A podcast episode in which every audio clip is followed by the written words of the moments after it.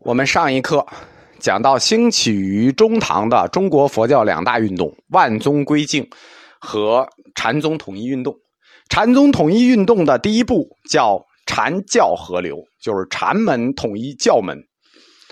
禅教合流的标志性人物就是华严宗五祖宗密。归峰宗密，他生于公元七百八十一年，死于公元八百四十一年。六十，他自称归峰宗密这个人啊，在佛教史上血统很硬的。他自称菏泽神会的传人，就菏泽系禅宗菏泽系菏泽神会的传人。那什么，那可就是六祖慧能嫡传啊。同时，他又师承城关华严宗教义，城关是华严宗四祖，所以宗密就是华严宗的五祖。如果神会是七祖的话，那换言之，宗密可就是禅宗的八祖。那实际上不是啊，禅宗七祖以后就没有了。就近代胡适先生考证过，说宗密啊，归峰宗密，你这是攀龙附凤，你根本就不是神会的弟子。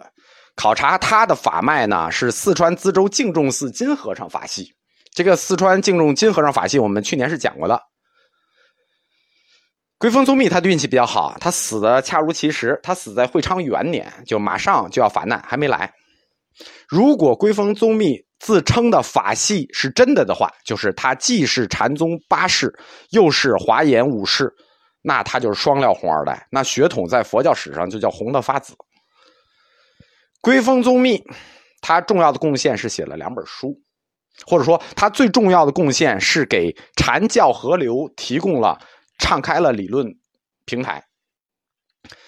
归峰宗密他发挥的是圆觉经，写了两本书，一本叫《华严圆人论》，一本叫《禅圆诸全集》。《禅圆诸全集》这本书呢，是以佛教心学为标准的，开始谈禅门和教门合一。我们说宗密的。两本书是以佛教心学为基础的。我们老讲王阳明的心学，那是儒教心学。儒教心学实际是佛教心学的一小部分，并且还晚了一千年。而且王阳明的儒教心学实际是佛教心学中后来发展到禅宗后的一支。在归峰宗密时代的佛教心学，实际是儒教中理学的前身。还不是佛教中心，就是儒教中心学的前身。宗密的两本书，第一本《禅圆诸全集》是在论禅门和教门合一；他的另一本书《华严圆人论》是在论儒家和释家的调和。看见没有？他的目标很大，在教内，他想调和禅门和教门；在教外，他想调和儒家和释家。就是禅宗不光是要在教内对华严出手，而且对外还要对儒家出手。大家不要小看这两本书，这两本书就是后来程朱理学的先师。归峰宗密提出的这种融合，就是禅教融合和儒释融合，实际上都是以禅宗为主体的。并且是一个三教合流的佛教标本，就是以佛教为主体的三教合流标本。但是禅宗和华严，他们在教理上是冲突很大的。不是说在教理上，他们在理论体系上冲突很大。为什么？禅宗的特点叫不立文字，对不对？华严叫什么？教门第一和天台并称第一，《华严经》大成经王，教理精深，一个不立文字，一个著作等身，怎么调和？宗密是这么调和的，他在《禅院诸全集》里说：“理有是非，法有正邪，对吧？理有是非，法有正邪。但是衡量正非，呃，是非正邪标准无外三量，就是衡量这个事儿对不对，就有三个标准。”叫什么呢？叫限量、比量、佛言量，实际就是后来我们说的圣教量。所谓限量，就是我自己的实证和直觉，我自己的感觉就叫限量。所谓比量，就是逻辑推理；所谓佛言量，就是经书文证。那后来就是我们也称圣教量，他说的是佛言量，就不光是经，也包括论了。那限量自见，自以为是，难判正邪。就是这本书是这么说的。什么叫限量自见？就是说限量是你自己的实证和直觉，你只能自己知道，你是自以为是的，所以你用自己的感觉和实证，你是不能判断一件事情的是非的。那只有经过推理，经过佛言量，经过文证推理来印证，三量具备，证物才具有保证。可以说，宗密这是最早的逻辑学啊，不能叫最早的，它是一套逻辑学。他的意思就是说。修持者的那种感觉论，主要他批评的是一些打着实证实修旗号的修行者，说你不看书，你也不读经，你就瞎实证，啊，你就瞎实修，你就瞎实证，你以为你能证什么？你以为你是六祖慧能啊？只不过宗密就没说的这么直白。据此，这三量来衡量是非，宗密要求。此后传禅者要以经论为准，就是禅门以前都是不立文字、不修经论的。但是宗密说，你们必须研习经论啊，而且要以经论来规范自己的思想啊，不要老打着那种我不立文字、我不识字也能顿悟的旗号了。这是宗密的一大贡献，他把禅作为解悟经教的钥匙。但是你要读书，叫以心解教。宗密在佛教史上还有一大贡献，就是对佛教的教派宗派做了一个分类。当然，他这个分类后来没有人用，但是他算第一个从学术理论上做了一个整体大分类，不是具体的教派小分类啊，他是把所有的教派都合进去做了一个整体大分类。这个大分类我们听一下，因为像做这种分类的这个佛教内的专家不是他一个，此后这个每一两百年就会出一个，但是都是只有参考意见。因为他们总是有自己的教派，他们总是有自己的立场，所以我们也说它不具有客观性。宗密的对佛教各教派的分类模式叫做三教三宗。什么叫三教呢？把所有的教派摁进去，就分三类。第一类叫说相教，第二类叫显性教，第三类叫显教。我我们稍微拆分说一下啊。第一类叫说相教，相是什么呢？就是有相无相，众生相那个相。说相教，它的全称叫密意一性说相教。实际上，整个说相教用我们现在的分类，就是说一切有部体系。我们佛教哲学讲的，今年就是去年到今年讲的，实际哲学体系都是属于这个体系，叫说一切有部体系。说一切有部体系，它主要的经论呢，《阿含经》《毗婆沙论》《俱舍论》。这个这是小乘的，主要是有部的。那大乘的呢？解深密、瑜伽师地、成为实，这都是唯识法相的，这都属于说相教。第二个呢，叫显性教。三教的第二个叫显性教。显性教它的全称叫什么呢？叫密意破相显性教。呃，一听就知道要破相了，对吧？前面那是有相，这个是要破相了。前面一个叫说相教，这个叫破相教，破相而显性，显什么呢？显空性嘛，对吧？佛教还能显什么性？就显空性呗。都说的是是说空体系。第一个说相教是说有体系，这个体系叫说空体系，主要的经书都是般若类的。嗯，就是大家常看的那些，比如说《般若经》啊、《中论》啊、《百论》啊、《金刚经》啊，这都是三论宗的经论。然后呢，最后一个教，大教了，叫显教。显教实际是个大教，它的全称叫显示真心即性教。这套这个教呢，它属于理论体系比较强的，它都归结到了如来藏体系。这个我们一直没有讲过啊，它是华严天台的如来藏体系。主要的经书《华严》《密眼》《圆觉》《圣曼》《法华》《涅盘》，大概四十多部经吧，这都是属于如来藏体系的。这就是三教分类。然后呢，根据三教分类，这是横着分三教，竖着它还切了，叫三宗。三宗呢，大家一听就行了：有宗、空宗、性宗。就是，呃，它它名字也很长，有宗又叫做希望修心宗，空宗又叫做泯灭无忌宗，性宗又叫做。真显心性宗，后来那个太虚大师分类的时候也借用了这个模式。宗密提出的这个三教三宗呢，它都是在一个一心的概念下做的融通。一心，大家一听就知道吧？道家常说一心，一听一心，我们中国人就懂了。禅宗的说法，无心一心，这它典型的就是禅宗的词儿。所以我们说宗密是禅宗大师嘛，他的三教三宗实际就是隋唐以来各教在叛教的一个余波。我们说八大教派起来，任何一个教派起来，第一件事情是要干什么？干叛教。所以他这就是一个各派叛教的余波，在佛教史上算一次大叛教，就是各各派都叛了，他最后算一次大叛教，是有史料价值的，但不具有叛教价值啊。因为它主要还是站在一个教派的立场上，它并不反映一个全部的佛教史，主要反映的就是整个中晚唐时期啊佛教内学术思潮的一个倾向，或者说它的走向。宗密他统一禅教两门的结果，是把华严宗的这个完美的理论融进了菏泽神会的这个神会菏泽禅系。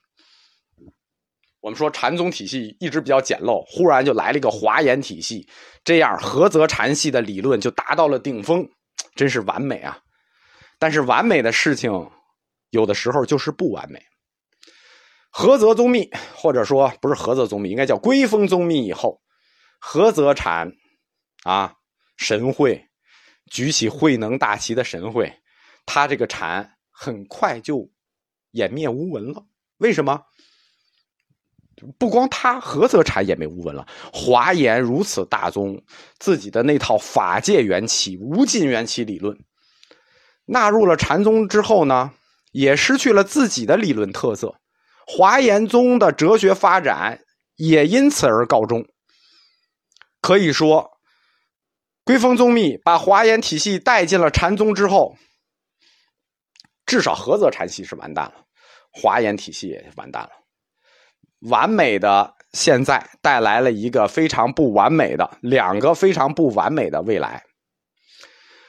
在禅宗里头，我们说神会啊，它是最具特色的禅系，神会禅系是最具特色的，一直到现在还有人研究，就菏泽系。而且呢，中国佛教本土理论里最有创建的，就是华严宗。归峰宗密大师把他们合一之后，可以说把两个我们最有特色的、最有前途、最有未来的东西同时带进了沟里。哎，所以也不知道这是好事还是坏事。在佛教史上，要提宗密，还有一个更重要的原因。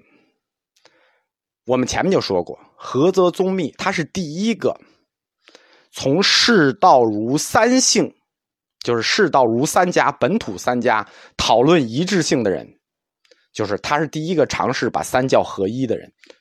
当然了，他是以佛教为基础的。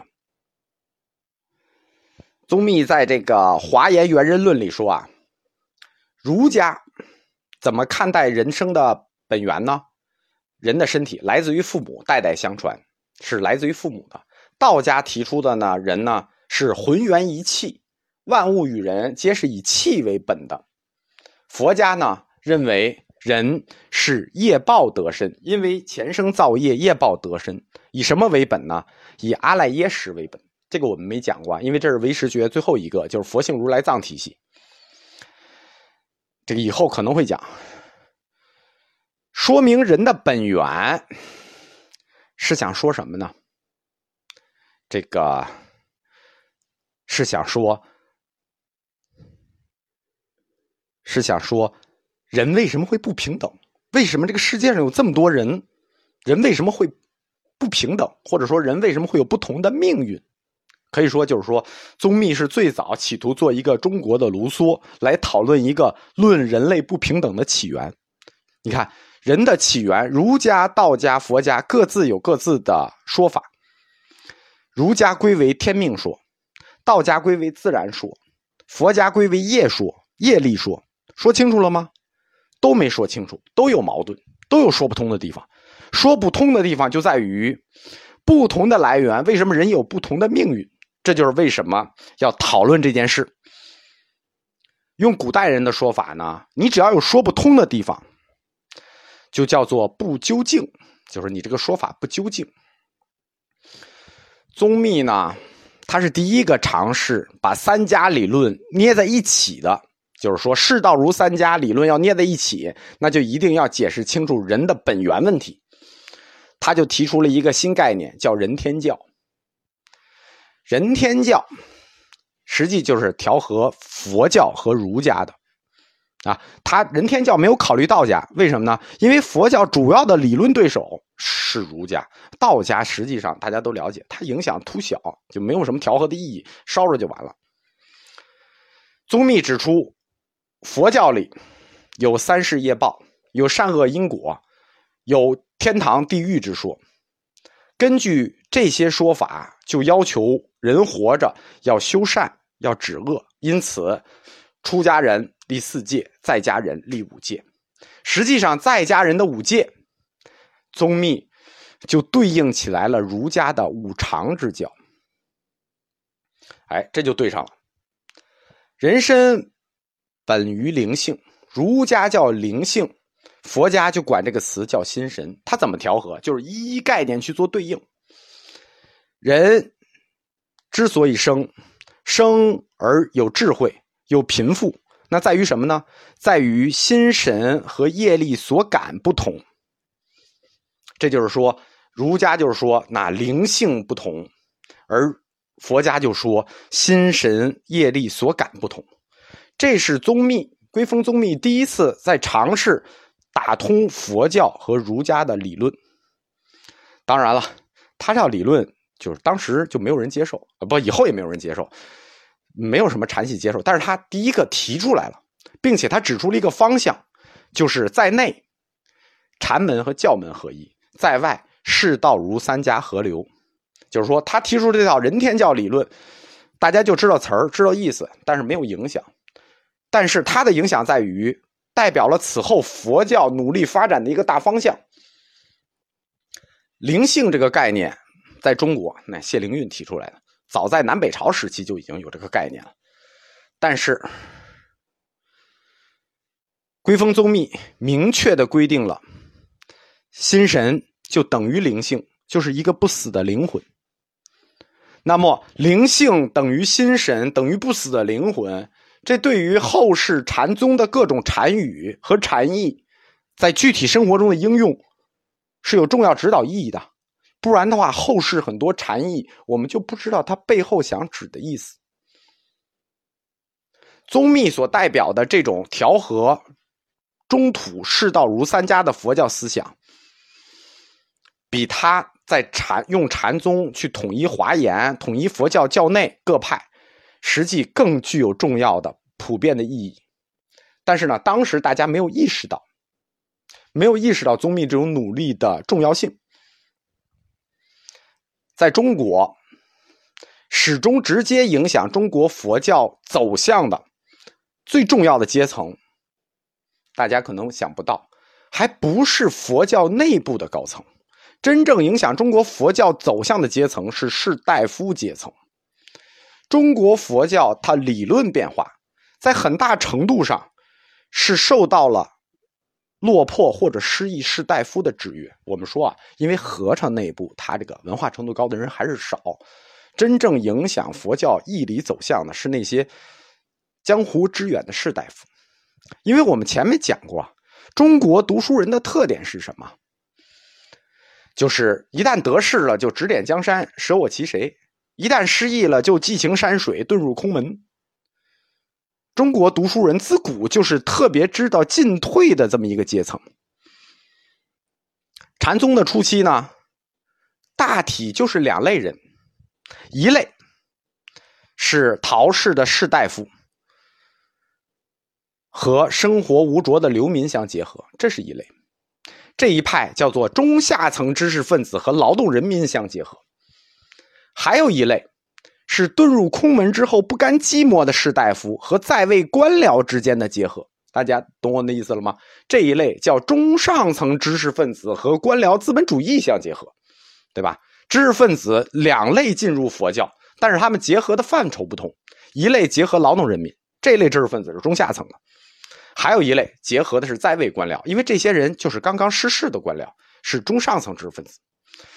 这两类禅众为主力，那在社会中就会形成一股不拘名教、自由放荡的风气。看晚唐的知识分子就具有这种特点，因为我们说知识分子嘛，毛主席早指出来过，有自身的软弱性，他就是一个具有自身软弱性的阶级，所以这种具有自身软弱性的阶级啊。